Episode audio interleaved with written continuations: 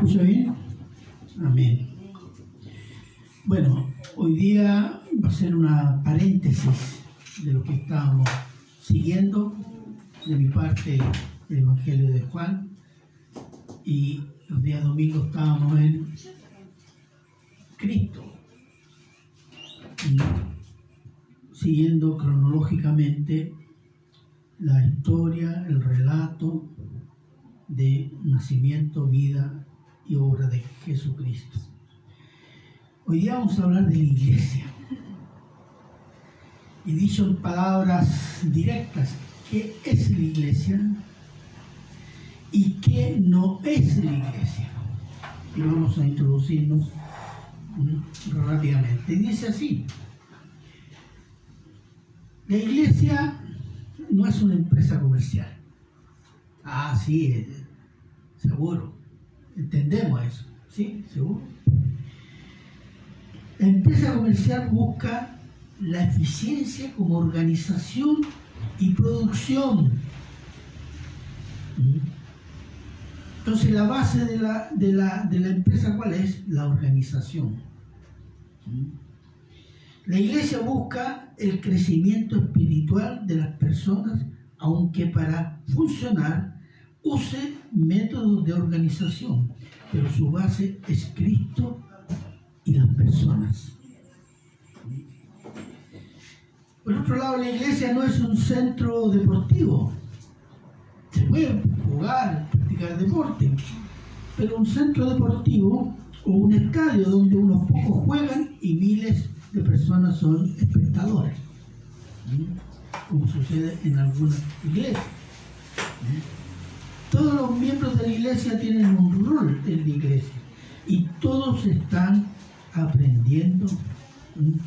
La iglesia es más que nada un campo de entrenamiento espiritual, formación espiritual.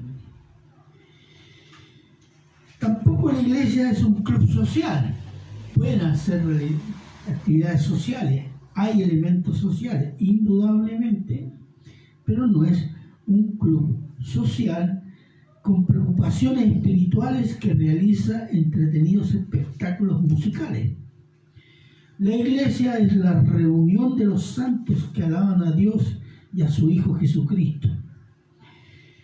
La iglesia no es una idea ni un proyecto humano, sino que es una creación de Dios por el poder del Espíritu Santo basada en la persona y obra de Cristo, compuesta por creyentes en Cristo, hombres y mujeres de todas las naciones que se congregan localmente para exaltar y glorificar a Dios, edificarse mutuamente con la palabra de Dios y evangelizar a los incrédulos, comunicando el Evangelio de Salvación. El desarrollo de estos principios dependen de cada iglesia local, de sus miembros, sean estos pastores y de las ovejas. Y todos según el amor y sometimiento a Cristo, cabeza de la iglesia. El título es Los pastores, las ovejas, la iglesia de Cristo. Como se leyó el texto es Primera de Pedro 5, del 1 al 6. Me cayó el oído. Bien, vamos a orar.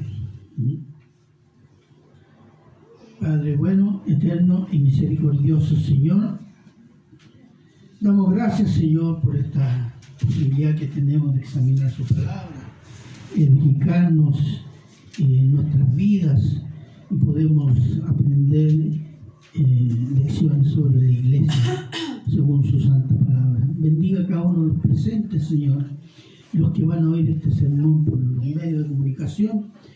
Bendiga nuestros corazones, Señor, para recibir esta palabra y ponerla por obra y glorificar su santo nombre. Gracias, Padre, se lo agradecemos en Cristo Jesús.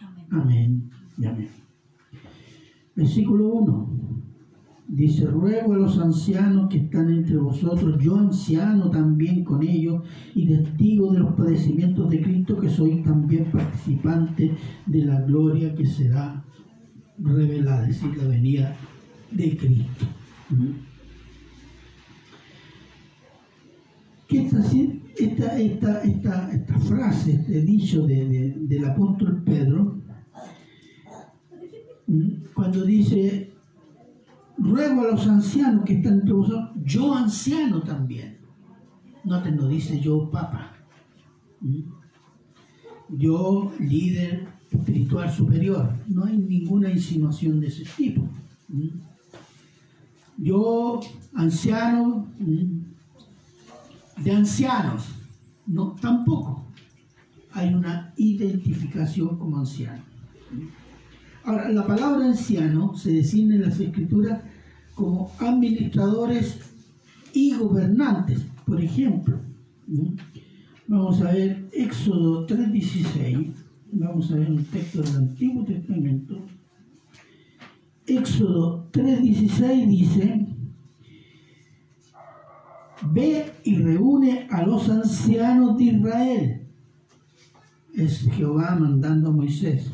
Y diles, Jehová, el Dios de vuestros padres, el Dios de Abraham, el Dios de Isaac y de Jacob, me apareció diciendo, en verdad os he visitado y he visto lo que se, os hace en Egipto.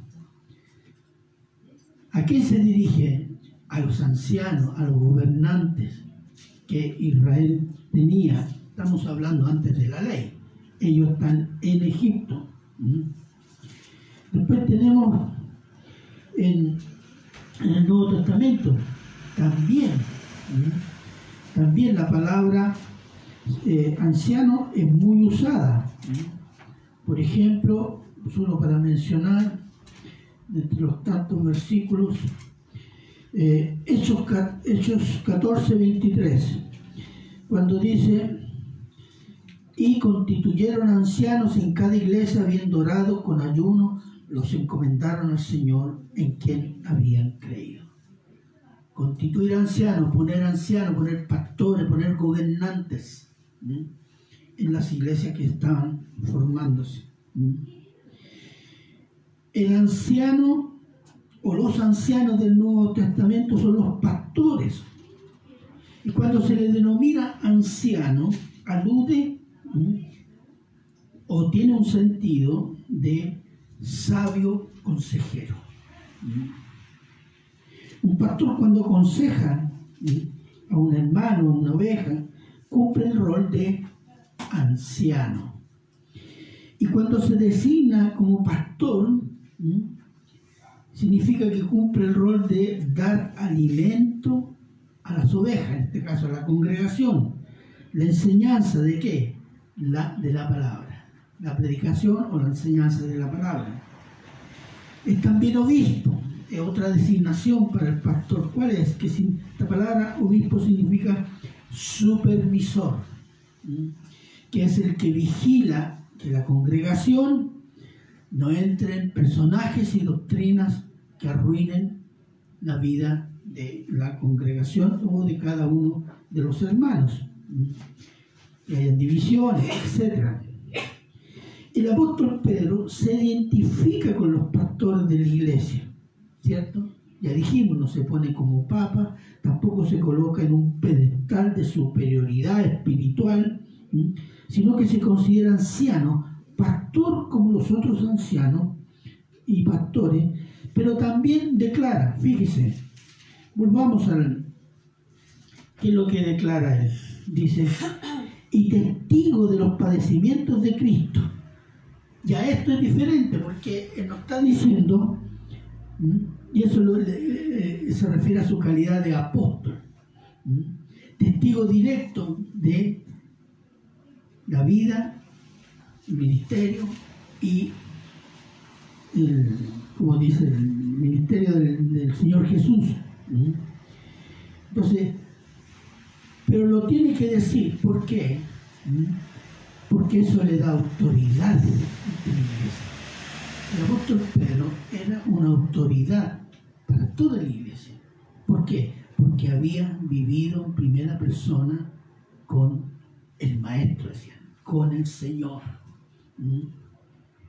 Y todo lo que sabía era lo que había aprendido del Señor. Y ese era un título de los apóstoles y era una reverencia que se les daba precisamente por esa condición que ellos fueron testigos directos de primera mano de la vida y la obra del Señor Jesús. Ahí estaba toda su autoridad, nada más. Pero tampoco hacían alarde de eso.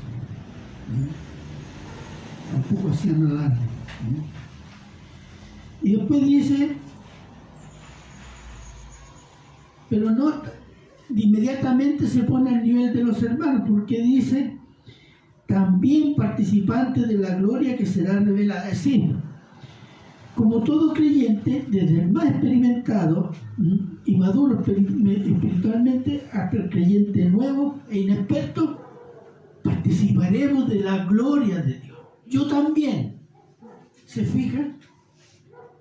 No dice, yo soy más ungido, recibiré más, veré más. No. Todos por Cristo veremos esa gloria revelada. Entonces eso habla de un hombre que está centrado, que entiende lo que es y entiende que lo que tiene ha sido dado por gracia. Fíjense que si lee bien, este párrafo muestra la sabiduría, la actitud sabia, en este caso del apóstol Pedro. Versículos 2 y 3. Dice, apacentar la grey de Dios que está entre vosotros, cuidando de ella no por fuerza, sino voluntariamente, no por ganancia deshonesta, sino con ánimo pronto. No como teniendo señorío sobre los que están a vuestro cuidado, sino siendo ejemplos de la grey. Apacentar, ¿qué significa? Dar alimento a las ovejas. Ese está en el sentido del pastor y las ovejas. Y grey, rebaño. En este caso, la grey de Dios, el rebaño de Dios. Los hermanos mm, salvos por la gracia de Dios en Jesucristo. De que hay tres cosas, mm, que las vamos a resumir, tres cosas de cómo se debe pastorear. ¿Mm? Primero dice, no por fuerza, sino voluntariamente. Veamos un versículo que nos puede dar una idea de esto, de no, por fuerza, sino voluntariamente. Segunda de Corintios 9.7, por favor.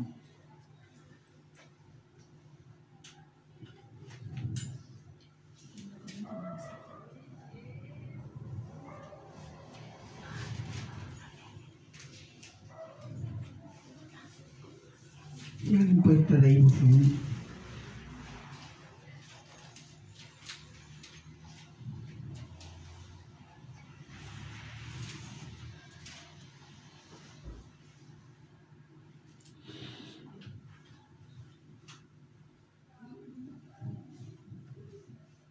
Segunda de Corintios 9.7 que dice cada uno de como propuso en su corazón, no con tristeza, sino por necesidad, porque Dios ama al dador alegre.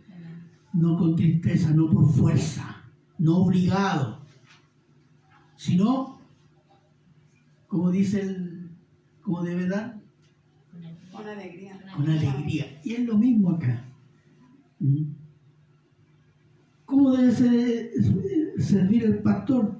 No obligado, Ay, qué lata, tengo que ir a enseñar. Oh, qué lata, tengo que ir a...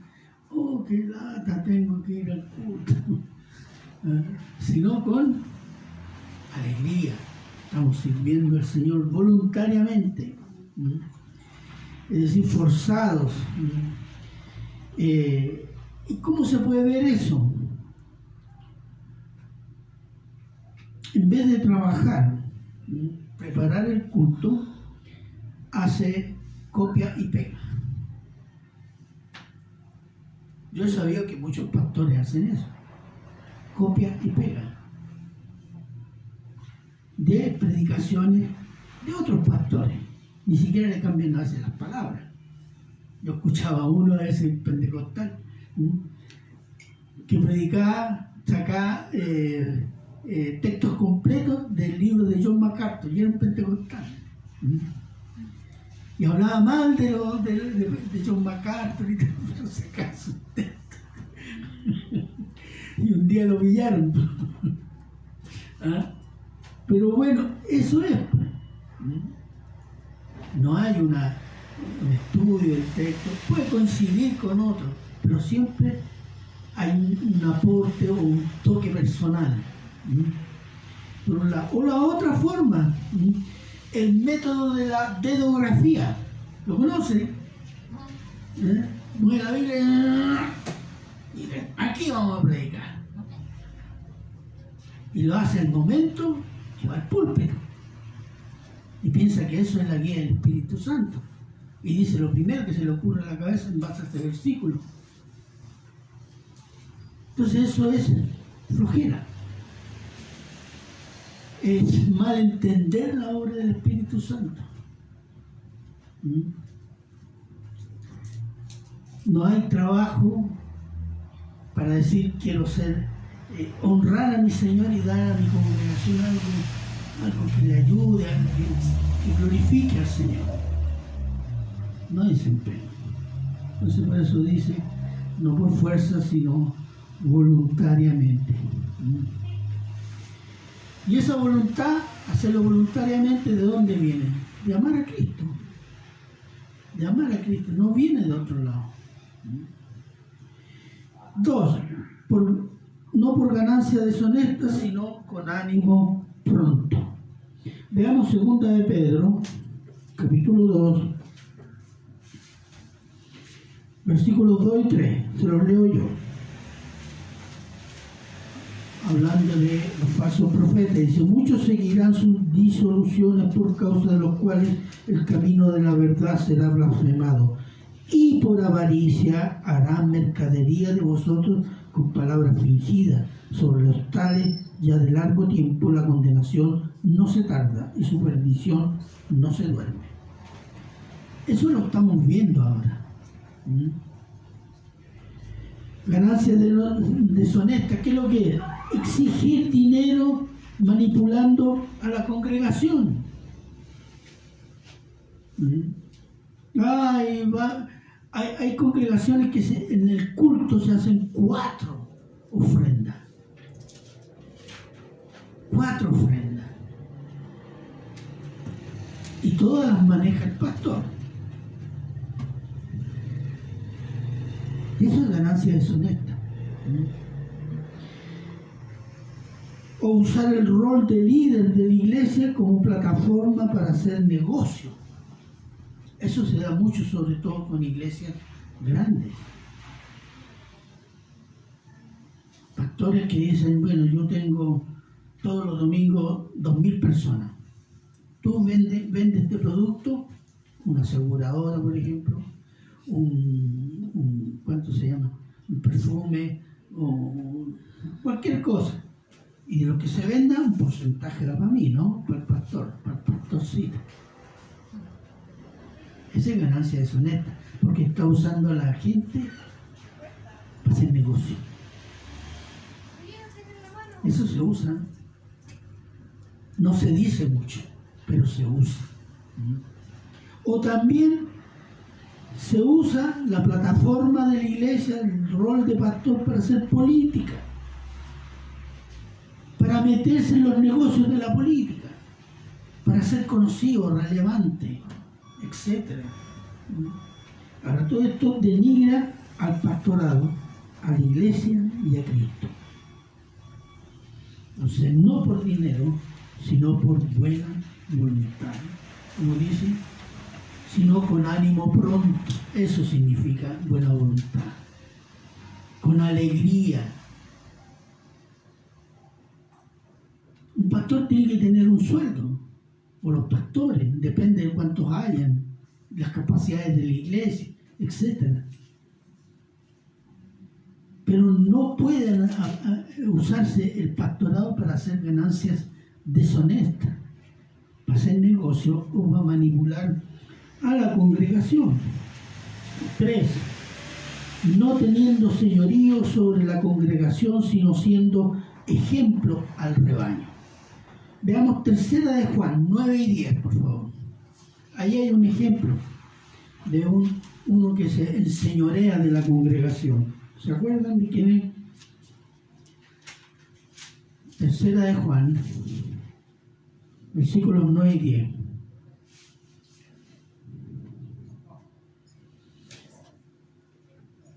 Amén. Aquí está. Yo he escrito a la iglesia, pero Diótrefes, al, al cual le gusta tener el primer lugar entre ellos, no nos recibe. Por esta causa, si yo fuere, recordaré las obras que hace parloteando con palabras malignas contra nosotros y no contento con estas cosas, ¿qué más hace? No recibe a los hermanos y a los que quieren recibirlo se los prohíbe y los expulsa de la iglesia. ¿Cómo se llama eso? ¿Ah? Abuso de poder. La manipulación, el imponer reglas antibíblicas o que no están en la Biblia, es abuso de poder. ¿Mm? No dominándola con reglas y amenazas. Ese otro método, las amenazas. La lista pública de los que no han diezmado este mes. Chuta, tiritando algunos. ¿Mm? Vergüenza pública. O tú te vas de esta iglesia, te vas a ir al infierno porque no hay otra iglesia como esta. hay gente que se queda por eso y sufre. O tú estás en rebelión. ¿Por qué? Porque dijiste que no estaba de acuerdo con el pastor. Tan mal. Ese tipo de de forma de dominar la gente, no la hace crecer. No la hace crecer. La hace depender del pastor. La hace depender de las actitudes del pastor, no de la palabra de Dios.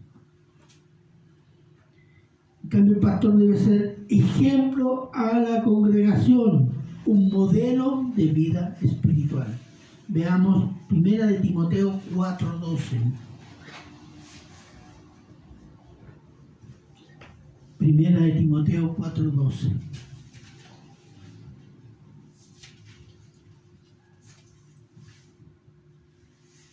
Ninguno tenga en poco tu juventud, dice el apóstol Pablo a Timoteo, sino sé ejemplo de los creyentes en palabra, conducta, amor, espíritu, fe y pureza. Esto es lo que debe aspirar un pastor. Ser ejemplo para la grey. Ser ejemplo en ese sentido. No, no ser el... Bueno, mejor no lo digo. Ser ejemplo. El pastor en definitiva, no es un empresario que tiene que mantener una organización funcionando sin problemas y creciendo constantemente eh, de éxito en éxito, satisfaciendo las necesidades del consumidor sin contacto con las personas como si fuera un gerente general. ¿Ven que los gerentes de la empresa, ellos tienen contacto con su secretaria y el que está debajo y con la gente no tienen contacto? La diferencia del pastor. El pastor tiene que tener contacto con las ovejas. Tiene que preguntar por sus vidas. ¿Cómo están? Tiene que generar instancias y momentos y, relaciones que le permitan pastorear las ovejas en las circunstancias de la vida. Hay muchas necesidades, hermano. Tampoco el pastor es el sumo sacerdote, ese es otra. ¿Mm? Único mediador entre Dios y los hombres. Es decir, no es un papa en versión local que sabe todo, que no falla, que hace todo y es responsable de todo. El pastor no es la iglesia. Pero ¿sabe lo que ha pasado? que cuando se genera eso, se genera una idolatría y muchas veces esto es fomentado por los mismos pastores. Como busca controlar a la iglesia, se usan esos elementos, consciente o inconscientemente, no sé. Pero resulta que también agradan a la carne del pastor. Y eso es un peligro, es una tentación al pastorado, hermanos. ¿Mm? Y cuando el pastor falla, cuando el pastor peca, ¡oh! Se me cayó el pastor, no, yo creí que era santo, este no es pastor, ya de pastor santo pasa a demonio. Y la gente se va, o dice, no, cambiamos el pastor, se divide. Bueno, todo eso es producto de que el pastor asumió el rol de sumo sacerdote. Y hay gente, y fíjese, hay gente que le exige eso inconscientemente. Que el pastor tiene que ser, el pastor tiene que al final el pastor asume. ¿Por qué? Para no ser rechazado. A veces el pastor asume cuestiones de la congregación que no son correctas por no tener problemas con la congregación, por no tener problemas con este hermano, por no tener problemas con este matrimonio. Pero eso a la larga pasa una cuenta muy pesada. Se divide la iglesia, se debilita la iglesia espiritualmente.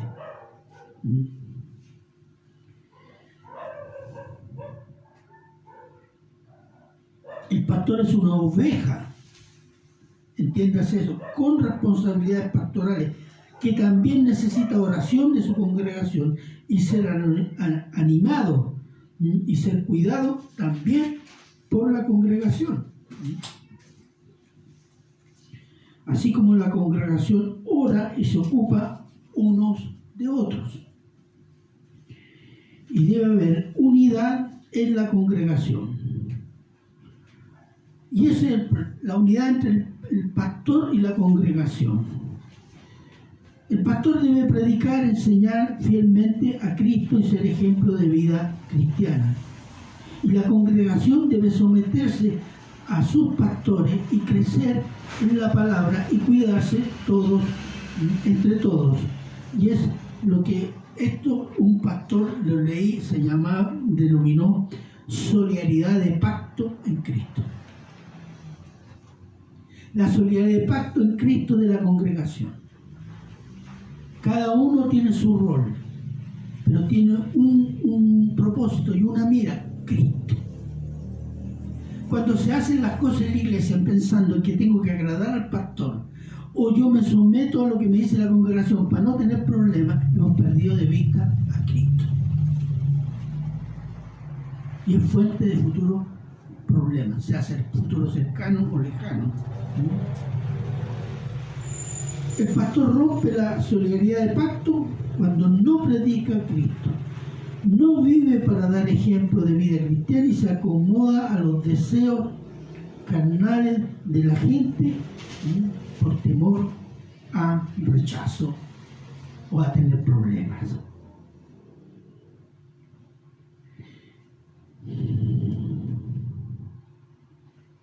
la congregación rompe el pacto, eh, ¿cómo se llama? Solidaridad de pacto en Cristo, por varias razones, cuando no crece espiritualmente.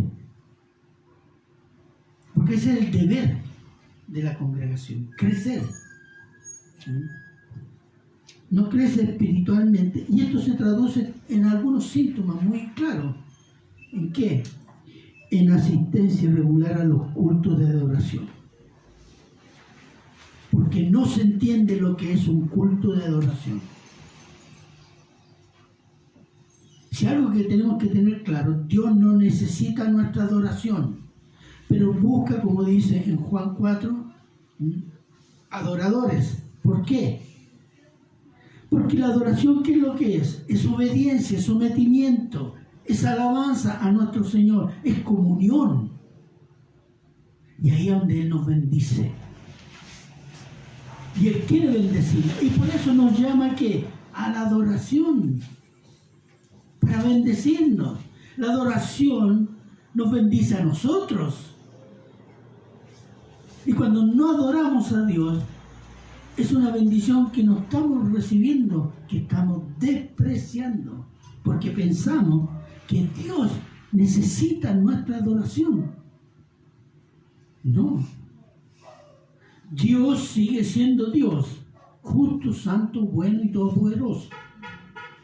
Cuando nosotros no adoramos, no crecemos.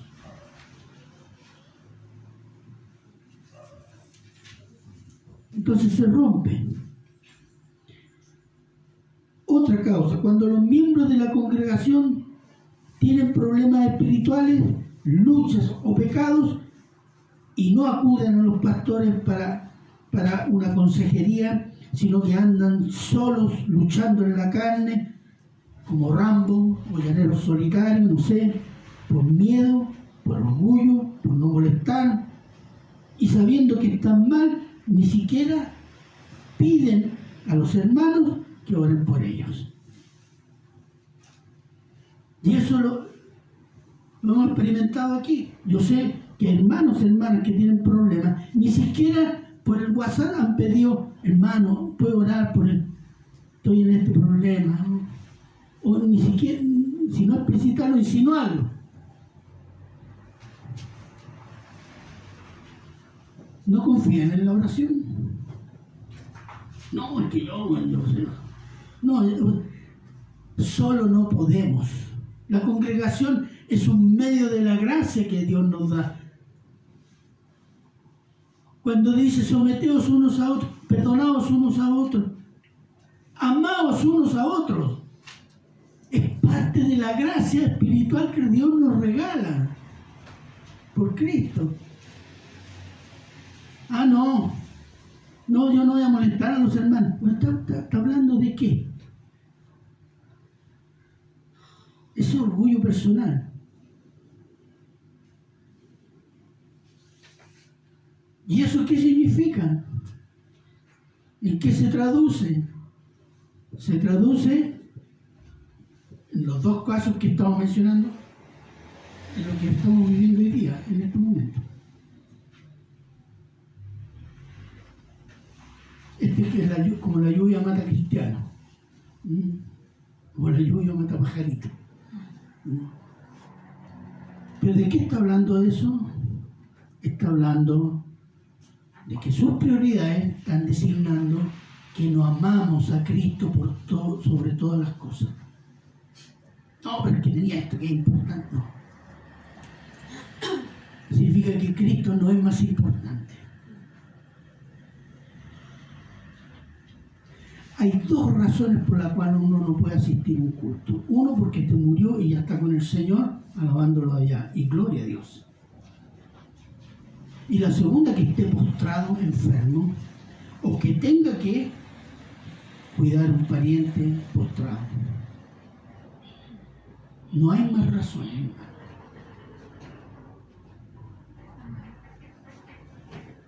Pero nosotros nos justificamos con una serie de urgencias, razones y necesidades. Pero en el fondo, ¿qué es lo que es? Decimos que Cristo no es importante. Eso está diciendo nuestra actitud. No, es que yo amo al Señor. Bueno, demuéstralo.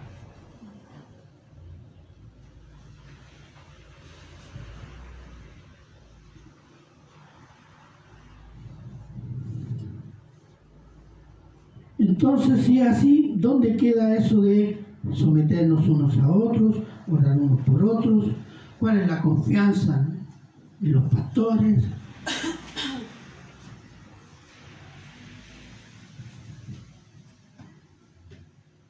Otra, cuando la congregación no se ven los dones que el Espíritu Santo puso en cada uno por la fe en Cristo. ¿Qué significa eso? Que no estamos. Porque los dones están relacionados con la persona de Cristo. Y cuando los dones se practican, Estamos conformando el cuerpo de Cristo, hermano. No existe el don de salmista. Son payasadas. Los dones que están en 1 Corintios y en Romanos, esos son los dones que conforman el cuerpo de Cristo y bendicen, porque son para la bendición de la iglesia, de cada uno de los hermanos. Y cuando no se están practicando, este es un cuerpo amorfo sin forma.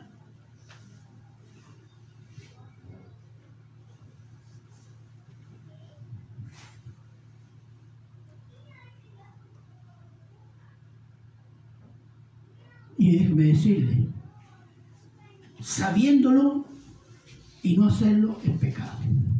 Yo puedo entender un cristiano nuevo, pero un cristiano que ya lleva tiempo y sabe esto de los dones y no lo busca y ni está orando por ello. Es pecado, hermano. Porque no está haciendo, bendiciendo a la iglesia, a los hermanos, con aquello que se le dio para ellos, para eso. Otra. Cuando los pastores tienen que reempujar a los hermanos a servir, hermanos, necesitamos un portero, necesitamos una maestra, necesitamos, necesitamos alguien para esto, para lo otro, y estamos ahí buscando, ¿quién? Mi hermano puede, no, no puedo, ya, ya el pastor, ya el pastor hace portero, predica, y el otro pastor hace otra cosa, ¿ah? Entonces, ¿eso qué significa? No se viene a servir a la iglesia, a veces eso demuestra que la actitud de la gente viene a buscar algo a la iglesia que me sirva a mí y chao. No vengo a servir al Señor, ayudar a los hermanos. Y por eso tampoco se practican los dones ni se buscan los dones que el Señor nos dio por medio de su Espíritu Santo.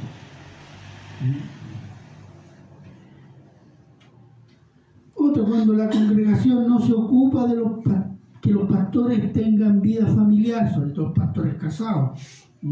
Respetar los tiempos que el pastor necesita para atender su familia, sino que se le exige 24 horas sobre 24 y 7 días sobre 7 días. Yo una vez leí un, documento, no sé, un comentario, decía, el pastor perfecto. Ah, dije yo, aquí vamos a ver cómo es. Pastor perfecto, ¿cómo es? Joven, entre 30 años, casado, por lo menos dos hijos. Que la iglesia le da el sueldo mínimo y está contento. El pastor tiene que comprar libros, estar al día en, los sucesos del mundo y en la teología. Tiene que estar dispuesto 24 horas sobre 24 horas. No demostrarse cansado ni agotado. Este pastor murió a los treinta y tantos años. Es el pastor perfecto, pero esa, es la actitud que tiene la congregación. Es como decir, invertir poco y ganar mucho. Para mí.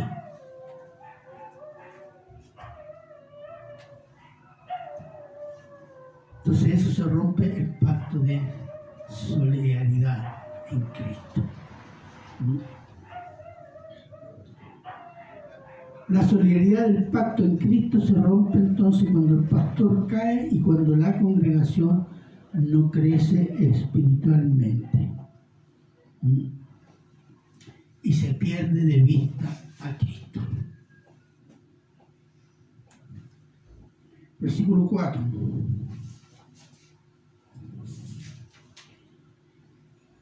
Versículo 4, primero 5. Y cuando aparezca el príncipe de los pastores, vosotros recibiréis la corona incorruptible de gloria. Amén. Fíjese. Los pastores darán cuenta y recibirán recompensa. Veamos Hebreos 13, 17.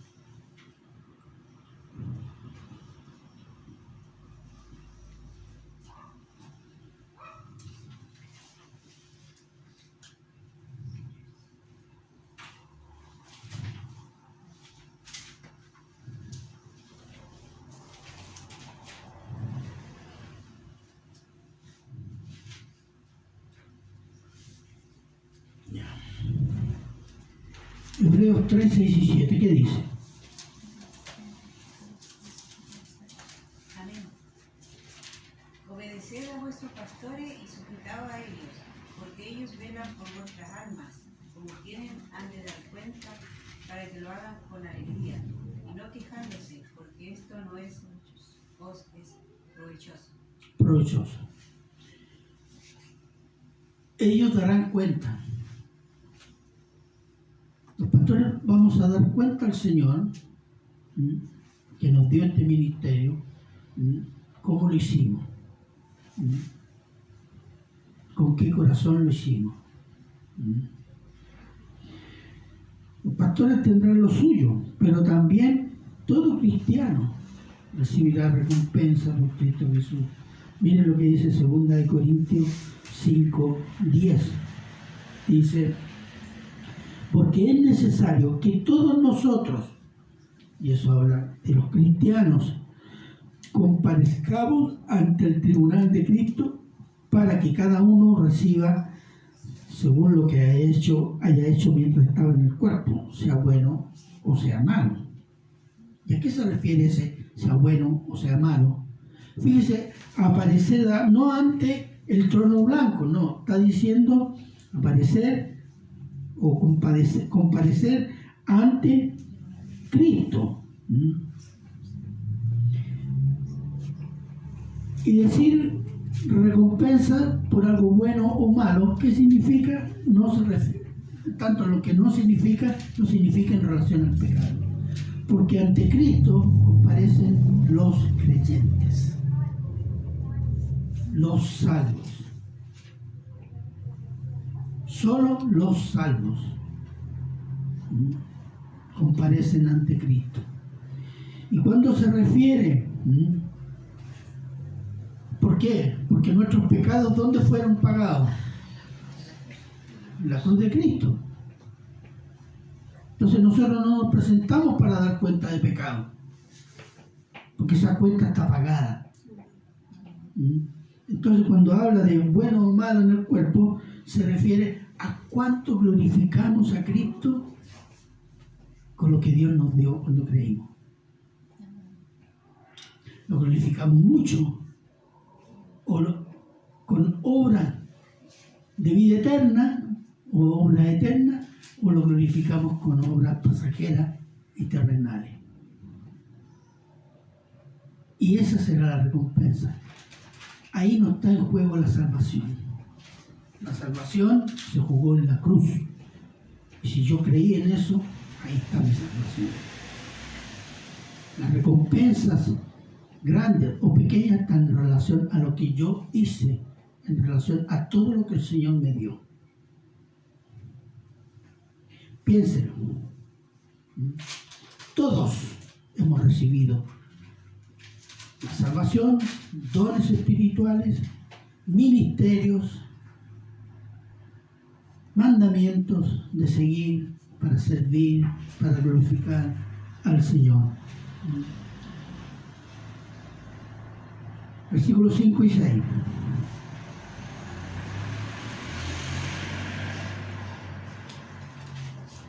¿Qué dice? Igualmente, jóvenes, están sujetos a los ancianos y todos son sumisos unos a otros, revestidos de humildad, porque Dios resiste a los soberbios y de gracia a los humildes humillaos bajo, pues bajo la poderosa mano de Dios para que Él os exalte cuando fuere el tiempo.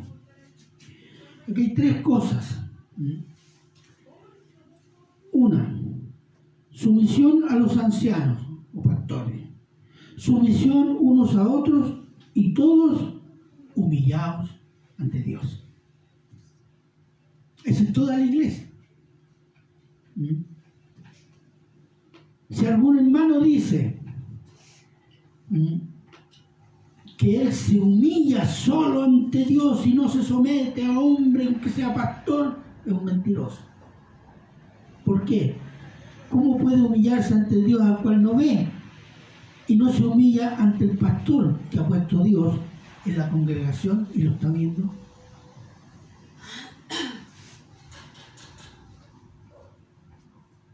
Eso yo lo he escuchado, yo, yo obedezco a Dios, yo no obedezco a hombre. No, si no obedece a hombre ninguno, ni obedece a Dios, mentiroso. ¿Qué significa someterse a los ancianos? En este caso, los pastores. Someterse a lo que los pastores enseñan de la palabra de Dios. Cuando usted desobedece un mandamiento de Dios, no está desobedeciendo solo al pastor, está desobedeciendo a Cristo, está desobedeciendo a Dios. ¿Mm? Y someterse a las decisiones que toman los pastores, que afectan a todos. ¿Mm? Cuando los pastores toman una decisión que afecta a toda la congregación, indudablemente dan explicación del motivo por qué se toma esa decisión, ¿cierto? Pero también cuando se toman decisiones respecto a un hermano o a una hermana. Se le explica a esa hermana o hermano por qué se toma esa decisión. Y a veces los hermanos vienen a decir, ¿por qué se, hizo eso con ese hermano? Ahora, el pastor podrá dar explicaciones, depende de sus criterios, porque a veces no puede dar explicaciones porque hay que cuidar algo que de la persona a la cual, sobre la cual se tomó una decisión o a veces no es necesario que todo el mundo lo sepa. Pero ese es un criterio que tiene que medirlo el pastor en ese momento. ¿Entiendes? Porque hay casos, y yo vi, casos que podían haberse tratado privadamente, se trataron públicamente y quedó la escoba. No edificó a nadie.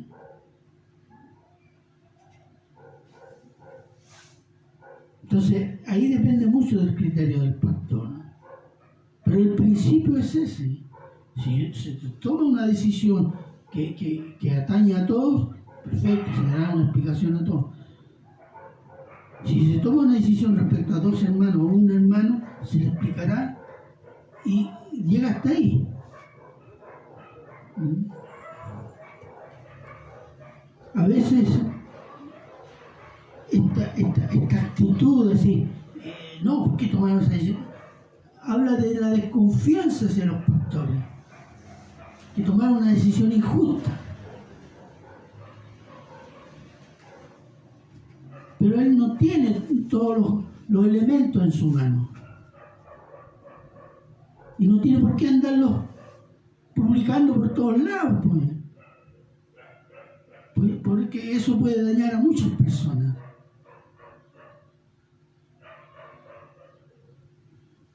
Entonces a veces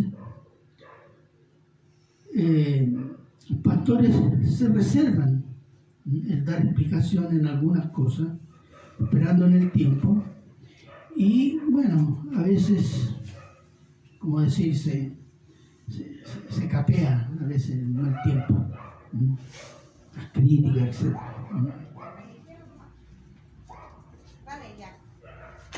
¿Por qué someterse a los pastores? Porque Dios lo dice.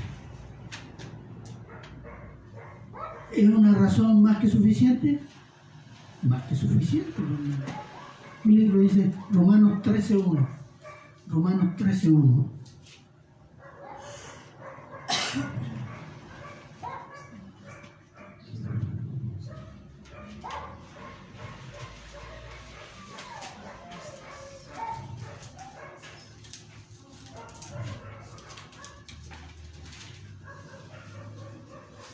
Romanos 13.1.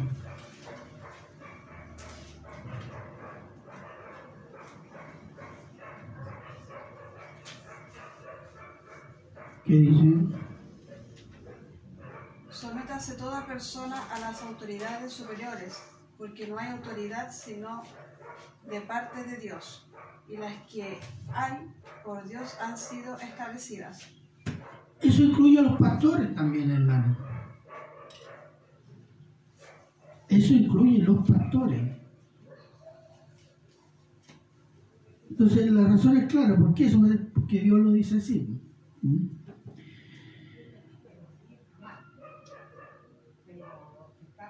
Ahora, ¿qué significa someterse unos a otros?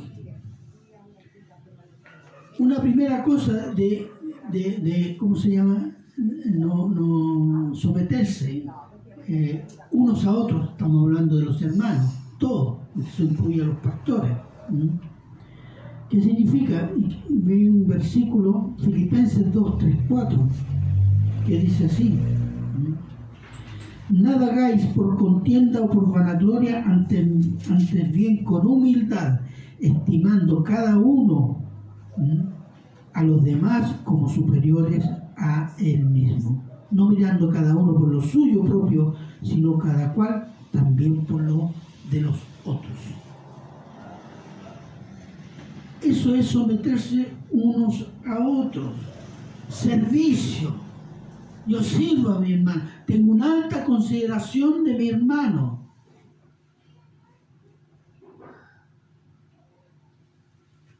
Hermano nuevo, hermano que está en proceso, hermano ya maduro, cualquiera que sea. Cuando no hay una alta consideración entre los hermanos, es porque no hay una alta consideración de Cristo. Y se reúnen los que son más amigos, más afines. Entonces no hay atención para los demás.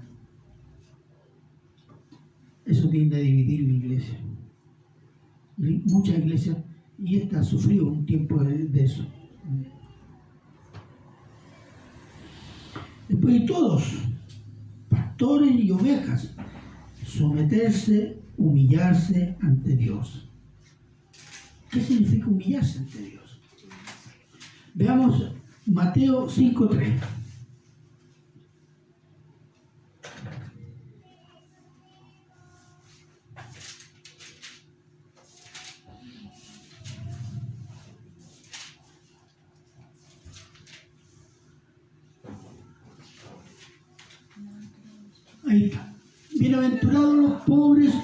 espíritu, porque de ellos es el reino de los cielos. ¿Qué significa humillarse ante Dios? Reconocerse, ¿qué cosa? Pobre de espíritu, es decir, impotente, miserable, indigno de merecer las bendiciones de Dios. Y que nos son regaladas porque Él es bueno con nosotros.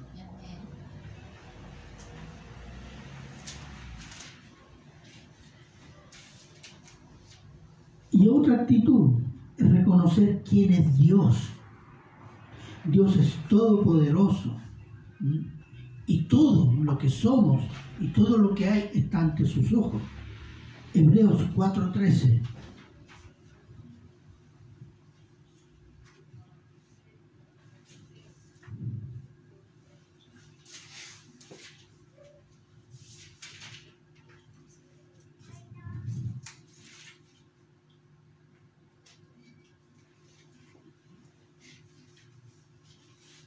¿Quién lo tiene? Y no hay cosa creada que no sea manifestada en su presencia. Antes bien, todas las cosas están desnudas y abiertas a los ojos de aquel a quien tenemos que dar cuenta. Eso es lo que tenemos que tener en cuenta. Primero, saber quién somos espiritualmente como criatura ante Dios. Segundo, quién es Dios. Dios no es ciego. Dios no es que no sabe porque no se lo decimos. No, Dios sabe todo. Y otra cosa, reconocer qué cosa? Santo. Él es santo. Odia el pecado, odia el pecador. Cuando se nos olvidan estas cosas, la carne hace exigencias tentadoras de autosuficiencia y creerse indispensable. Y pensamos merecemos más de lo que tenemos. ¿Mm? Por último, reconocer y agradecer las bendiciones que hemos recibido desde la salvación hasta hoy. Toda la bendición y la salvación nos han sido dadas porque Dios así lo quiso. Y quejarnos es una actitud de ingratitud y orgullo, porque le estamos diciendo a Dios que merecemos más.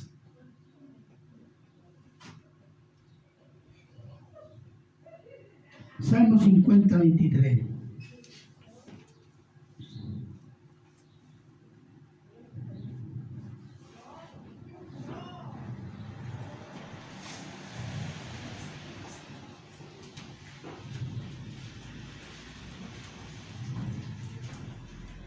El que sacrifica alabanza me honrará, y al que ordenare su camino le mostraré la salvación de Dios.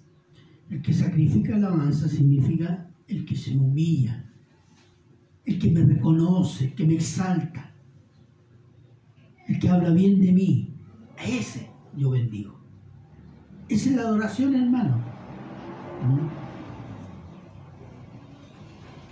La iglesia de Cristo es la única presencia visible de Dios en la tierra y tiene el mandato de predicar a Cristo y dar testimonio del carácter de Cristo.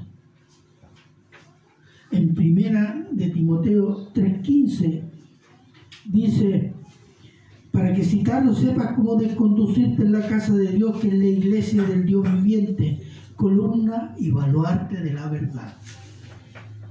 Columna y baluarte de Dios, porque Dios es la verdad. Su palabra es la verdad. Cristo es la verdad y el Espíritu Santo es la verdad. Eso es la iglesia en el mundo. La iglesia es la verdad de Dios presente en este mundo incrédulo. Y es para la creyente la formación, crecimiento espiritual y conocimiento de Dios que nos prepara para adorar y servir a Dios en la eternidad. Apocalipsis 5, 11, 12.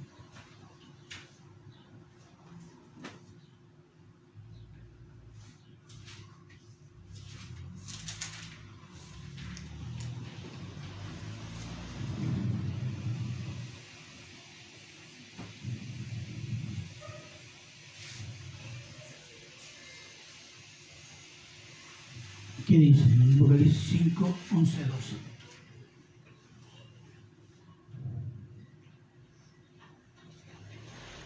Y miré y oí la voz de muchos ángeles alrededor del trono, y de los seres vivientes, y de los ancianos, y sus números eran millones de millones, que decían a gran voz, el Cordero que fue inmolado es digno de tomar el poder, la riqueza, la sabiduría, la fortaleza, la honra, la gloria y la alabanza. Amén. Eso haremos por la eternidad, hermano. Alabaremos, glorificaremos y serviremos a nuestro Señor. Hoy en esta tierra, en esta iglesia, nos estamos preparando para ello. Amén. Oremos. Padre bueno, eterno, misericordioso Señor, Dale gracias por las palabras inspiradas del apóstol Pedro, Señor. Y yo ruego que esta predicación usted pueda hacerla fructificar, si a usted le parece bien, en los corazones de los que la oímos y en los de los que lo van a oír. Sobre todo los hermanos de la congregación que, van que no han venido hoy día, Señor oramos por ellos y le pedimos perdón, Señor, porque nosotros, pastores de ovejas, hemos cometido algunos errores que han llevado a romper la solidaridad, solidaridad del pacto en Cristo Jesús. Gracias, Padre, por su misericordia, Señor, de cada día. Y se lo agradecemos en Cristo Jesús. Amén. Amén.